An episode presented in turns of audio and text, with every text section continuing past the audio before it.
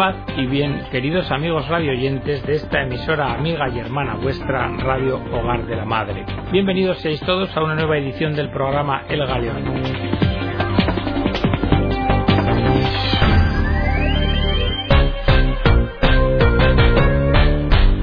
La segunda de hoy dedicada a la religión judía, aunque en esta edición nos vamos a ocupar fundamentalmente del tema de la Shoah.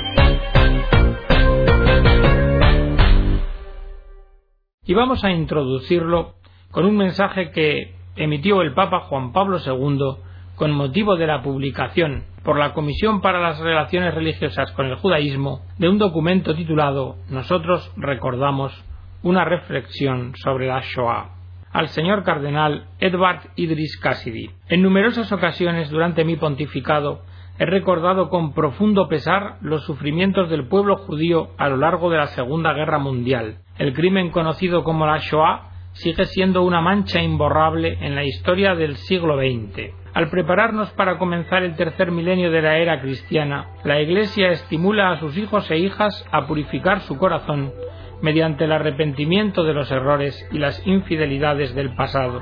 Los invita a ponerse humildemente delante de Dios y a examinar la responsabilidad que también ellos tienen por los males de nuestro tiempo.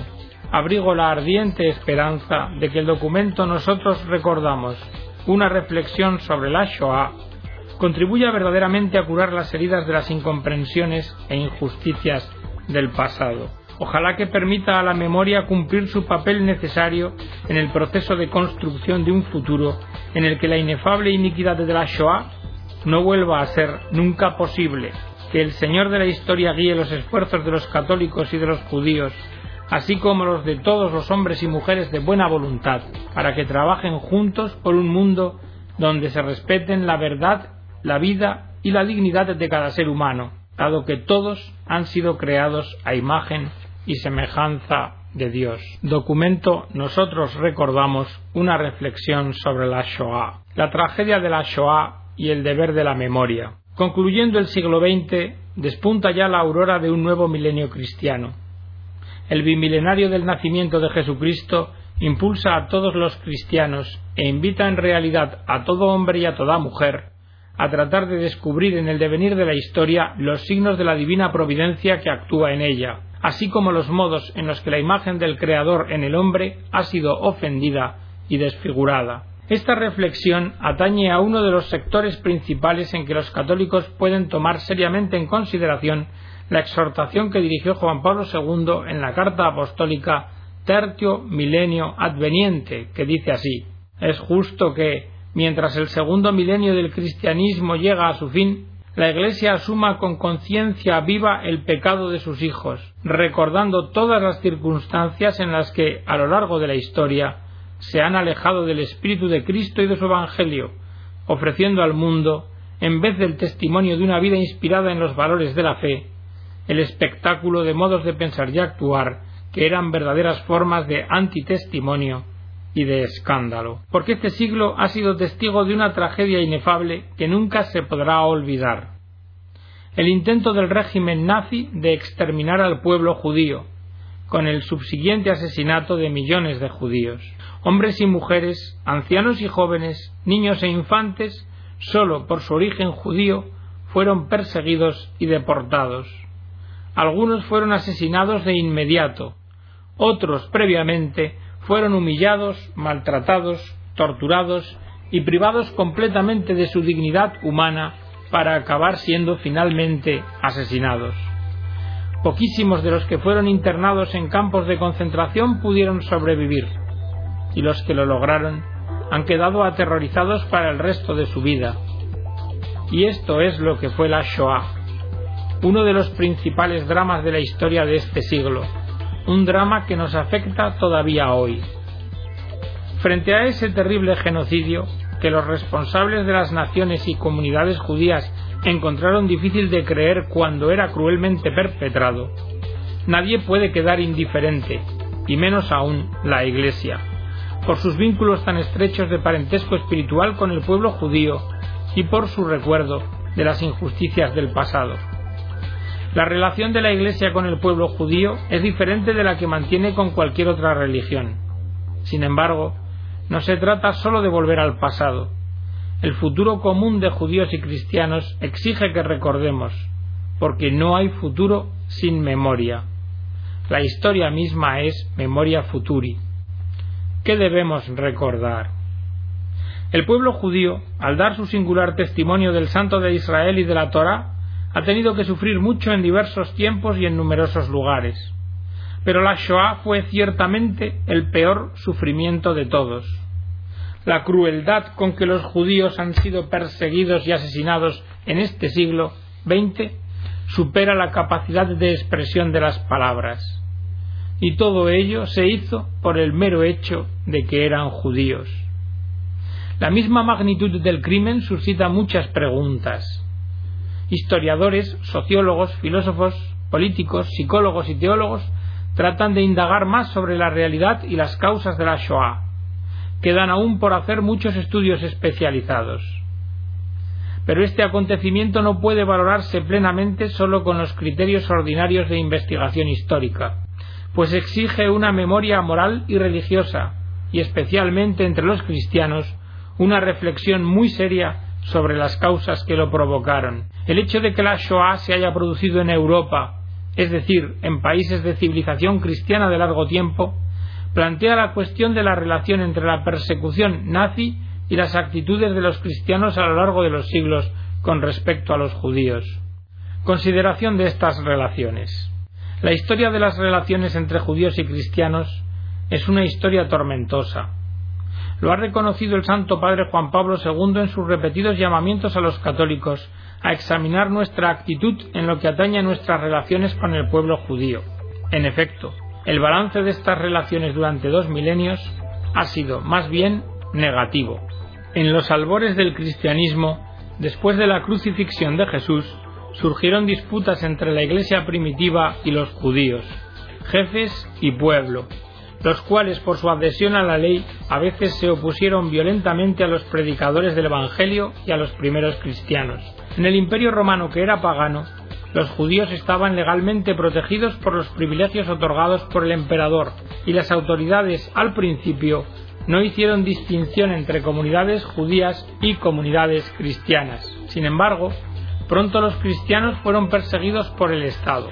Cuando más tarde incluso los emperadores se convirtieron al cristianismo, primero siguieron garantizando los privilegios de los judíos, pero grupos de cristianos exaltados que asaltaban los templos paganos hicieron en algunos casos lo mismo con las sinagogas, bajo influjo de ciertas interpretaciones erróneas del Nuevo Testamento relativas al pueblo judío en su conjunto. En el mundo cristiano, no digo de parte de la Iglesia en cuanto tal, algunas interpretaciones erróneas e injustas del Nuevo Testamento con respecto al pueblo judío y a su supuesta culpabilidad han circulado durante demasiado tiempo, dando lugar a sentimientos de hostilidad en relación con ese pueblo. Esas interpretaciones del Nuevo Testamento fueron rechazadas de forma total y definitiva por el Concilio Vaticano II. No obstante la predicación cristiana del amor hacia todos, incluidos los enemigos, la mentalidad dominante a lo largo de los siglos perjudicó a las minorías y a los que de algún modo eran diferentes. Sentimientos de antijudaísmo en algunos ambientes cristianos y la brecha existente entre la Iglesia y el pueblo judío llevaron a una discriminación generalizada, que desembocó a veces en expulsiones o en intentos de conversiones forzadas. En gran parte del mundo cristiano, hasta finales del siglo XVIII, los no cristianos no siempre gozaron de un estatus jurídico plenamente reconocido. A pesar de ello, los judíos extendidos por todo el mundo cristiano conservaron sus tradiciones religiosas y sus costumbres propias, por eso fueron objeto de sospecha y desconfianza. En tiempos de crisis como carestías, guerras, epidemias o tensiones sociales, la minoría judía fue a veces tomada como chivo expiatorio y se convirtió así en víctima de violencia, saqueos e incluso matanzas. Entre el final del siglo XVIII y el inicio del XIX, los judíos habían logrado por lo general una posición de igualdad con respecto a los demás ciudadanos en la mayoría de estados y un buen número de ellos llegó a desempeñar funciones importantes en la sociedad. Pero en este mismo contexto histórico, especialmente en el siglo XIX, se desarrolló un nacionalismo exasperado y falso. En un clima de rápidos cambios sociales, los judíos fueron a menudo acusados de ejercer un influjo excesivo en relación con su número. Entonces comenzó a difundirse con grados diversos en la mayor parte de Europa un antijudaísmo, más sociopolítico que religioso, y comenzaron a surgir teorías que negaban la unidad de la raza humana, afirmando la diferencia originaria de las razas. En el siglo XX, el nacionalsocialismo en Alemania usó esas ideas como base pseudocientífica para una distinción entre las así llamadas razas nórdico-arias y supuestas razas inferiores. Además, la derrota de Alemania en el año 1918 y las condiciones humillantes que le impusieron los vencedores impulsaron en ella una forma extremista de nacionalismo como solución a los problemas del país y por ello muchos colaboraron políticamente con ese movimiento. La Iglesia en Alemania respondió condenando el racismo. Dicha condena se realizó por primera vez en la predicación de algunos miembros del clero, en la enseñanza pública de los obispos católicos y en los escritos de periodistas católicos. Ya en febrero y marzo del año 1931, el cardenal Bertram de Breslavia, el cardenal Faulhaber y los obispos de Baviera, de Colonia y de Friburgo publicaron sendas cartas pastorales en las que condenaban el nacionalsocialismo con su idolatría de la raza y del Estado. Y en el mismo año 1933, en el que el nacionalsocialismo alcanzó el poder, los famosos sermones de Adviento del cardenal Faulhaber a los que no solo asistieron católicos, sino también protestantes y judíos, rechazaron de plano la propaganda nazi antisemita. Y a raíz de la noche de los cristales rotos, Bernard Lichtenberg, preboste de la Catedral de Berlín, elevó oraciones públicas por los judíos. Él mismo murió luego en Dachau y fue declarado beato. También el Papa Pío XI condenó de modo solemne el racismo nazi en la encíclica Mitbrennender Sorge, que se leyó en las iglesias de Alemania el domingo de Pasión del año 1937, iniciativa que provocó ataques y sanciones contra miembros del clero. El 6 de septiembre de 1938, dirigiéndose a un grupo de peregrinos belgas, Pío XI afirmó el antisemitismo es inaceptable. Espiritualmente todos somos semitas. Pío XII, desde su primera encíclica Summi Pontificatus, de 20 de octubre de 1939 puso en guardia contra las teorías que negaban la unidad de la raza humana y divinizaban al Estado, que según su previsión llevarían a una verdadera hora de las tinieblas. Antisemitismo nazi y la Shoah. No se puede ignorar la diferencia que existe entre el antisemitismo basado en teorías contrarias a la enseñanza constante de la Iglesia sobre la unidad del género humano y la igualdad de dignidad de todas las razas y de todos los pueblos, y los sentimientos de sospecha y de hostilidad existentes desde siglos que llamamos antijudaísmo, de los cuales, por desgracia, también son culpables los cristianos. La ideología nacional socialista fue mucho más allá, en el sentido de que se negó a reconocer cualquier realidad trascendente como fuente de la vida y criterio del bien moral. En consecuencia, un grupo humano y el Estado, con el que a su vez se había identificado, se irrogó un valor absoluto y decidió borrar la existencia misma del pueblo judío, llamado a dar testimonio del único Dios y de la ley de la alianza. Desde el punto de vista teológico, no podemos ignorar el hecho de que no pocos afiliados al partido nazi no solo mostraron aversión a la idea de una divina providencia que actúa en la historia, sino que dieron prueba de un odio específico hacia Dios mismo. Lógicamente, esa actitud llevó también al rechazo del cristianismo y al deseo de ver destruida la Iglesia, o cuando menos sometida a los intereses del Estado nazi. Fue esa ideología extrema la que se convirtió en fundamento de las medidas tomadas, primero para expulsar a los judíos de sus casas y después para exterminarlos. La Shoah fue obra y resultado de un típico régimen neopagano moderno. Su antisemitismo hundía sus raíces fuera del cristianismo y al tratar de conseguir sus propios fines no dudó en oponerse a la Iglesia, incluso persiguiendo a sus miembros. Ahora bien, conviene preguntarse si la persecución del nazismo con respecto a los judíos no fue facilitada por los prejuicios antijudíos presentes en la mente y en el corazón de algunos cristianos. El sentimiento antijudío hizo a los cristianos menos sensibles o incluso indiferentes ante las persecuciones desencadenadas contra los judíos por el nacionalsocialismo cuando alcanzó el poder.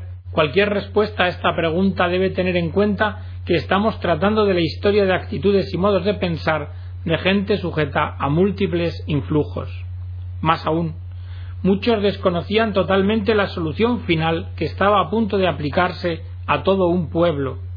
Otros tuvieron miedo por sí mismos y por sus seres queridos.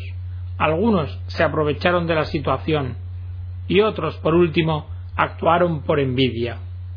La respuesta se ha de dar caso por caso y para hacerlo es necesario conocer cuáles fueron las motivaciones precisas de las personas en su situación específica. Al inicio los jefes del Tercer Reich querían expulsar a los judíos.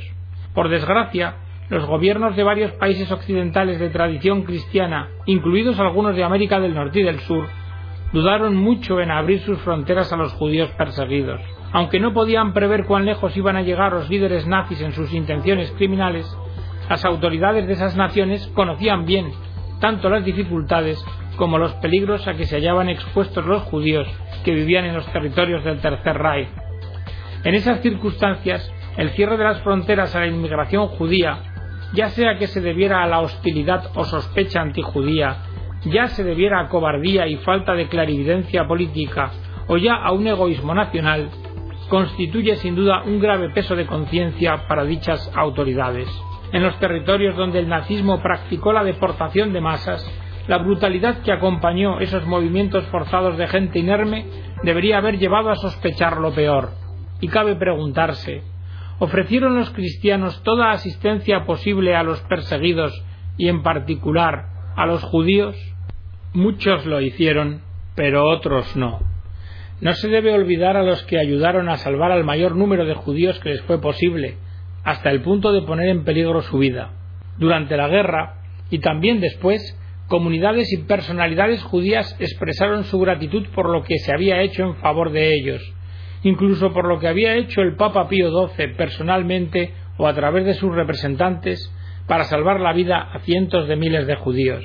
Por esa razón, muchos obispos, sacerdotes, religiosos y laicos fueron condecorados por el Estado de Israel.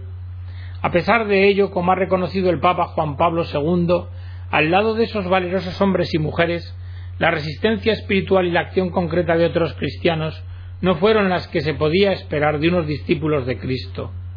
No podemos saber cuántos cristianos en países ocupados o gobernados por potencias nazis o por sus aliados constataron con horror la desaparición de sus vecinos judíos, pero no tuvieron la fuerza suficiente para elevar su voz de protesta. Para los cristianos, este grave peso de conciencia de sus hermanos y hermanas durante la Segunda Guerra Mundial debe ser una llamada al arrepentimiento. Deploramos profundamente los errores y las culpas de esos hijos e hijas de la Iglesia, y hacemos nuestro lo que dijo el Concilio Vaticano II en la declaración Nostra Aetate, que afirma inequívocamente la Iglesia, recordando el patrimonio común con los judíos e impulsada no por razones políticas, sino por la religiosa caridad evangélica, deplora los odios, persecuciones y manifestaciones de antisemitismo de que han sido objeto los judíos de cualquier tiempo y por parte de cualquier persona. Recordamos y hacemos nuestro lo que afirmó el Papa Juan Pablo II al dirigirse a los jefes de la comunidad judía de Estrasburgo en el año 1988. Repito de nuevo junto con vosotros la más firme condena de todo antisemitismo y de todo racismo opuestos a los principios del cristianismo. La Iglesia Católica repudia por consiguiente toda persecución, en cualquier lugar y tiempo, perpetrada contra un pueblo o un grupo humano. Condena del modo más firme todas las formas de genocidio, así como las ideologías racistas que los han hecho posibles. Dirigiendo la mirada a este siglo, nos entristece profundamente la violencia que ha afectado a grupos enteros de pueblos y naciones, Recordamos en particular la matanza de los armenios, las innumerables víctimas en Ucrania durante la década de los años 30, el genocidio de los gitanos, también fruto de ideas racistas, y tragedias semejantes que han ocurrido en América, en África y en los Balcanes.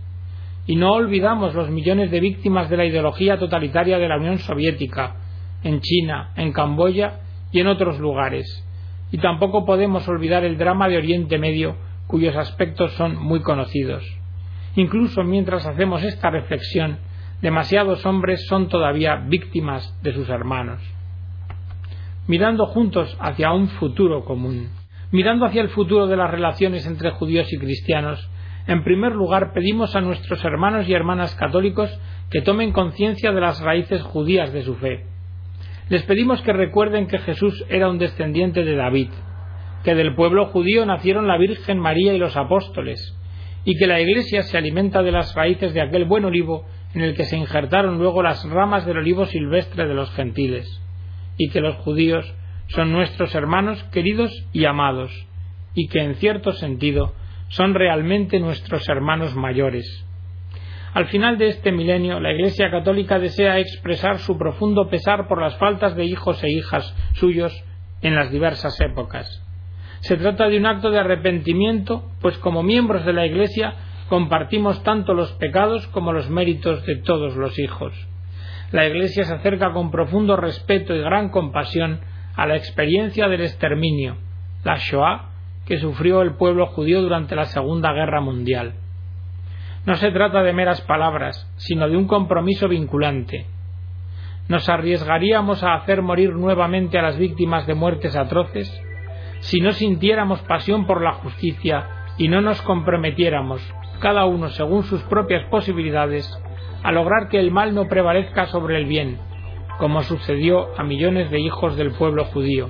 La humanidad no puede permitir que todo esto vuelva a suceder de nuevo. Pedimos a Dios que nuestro dolor por la tragedia que el pueblo judío ha sufrido en nuestro siglo lleve a nuevas relaciones con el pueblo judío. Deseamos transformar la conciencia de los pecados del pasado en un firme compromiso de construir un nuevo futuro, en el que no existan ya sentimientos antijudíos entre cristianos o sentimientos anticristianos entre judíos, sino más bien un respeto recíproco, como conviene a quienes adoran al único Creador y Señor y tienen un Padre común en la fe, Abraham. Invitamos, por tanto, a todos los hombres y mujeres de buena voluntad a reflexionar profundamente en el significado de la Shoah. Las víctimas desde sus tumbas y los supervivientes, mediante su emotivo testimonio de lo que sufrieron, se han convertido en un fuerte clamor que llama la atención de la humanidad entera. Recordar ese terrible drama significa tomar plena conciencia de la saludable advertencia que implica. A las semillas podridas del antijudaísmo y del antisemitismo jamás se le debe volver a permitir echar raíces en ningún corazón humano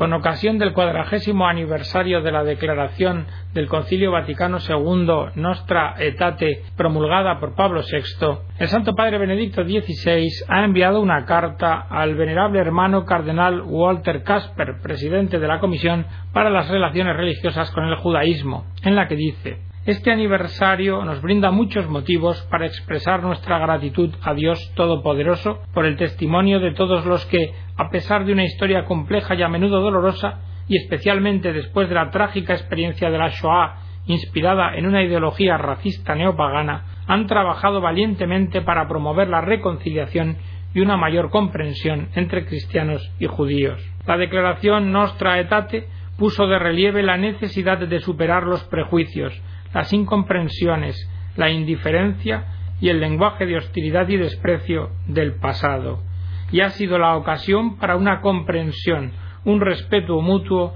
y una cooperación mayor, y a menudo para amistad entre católicos y judíos.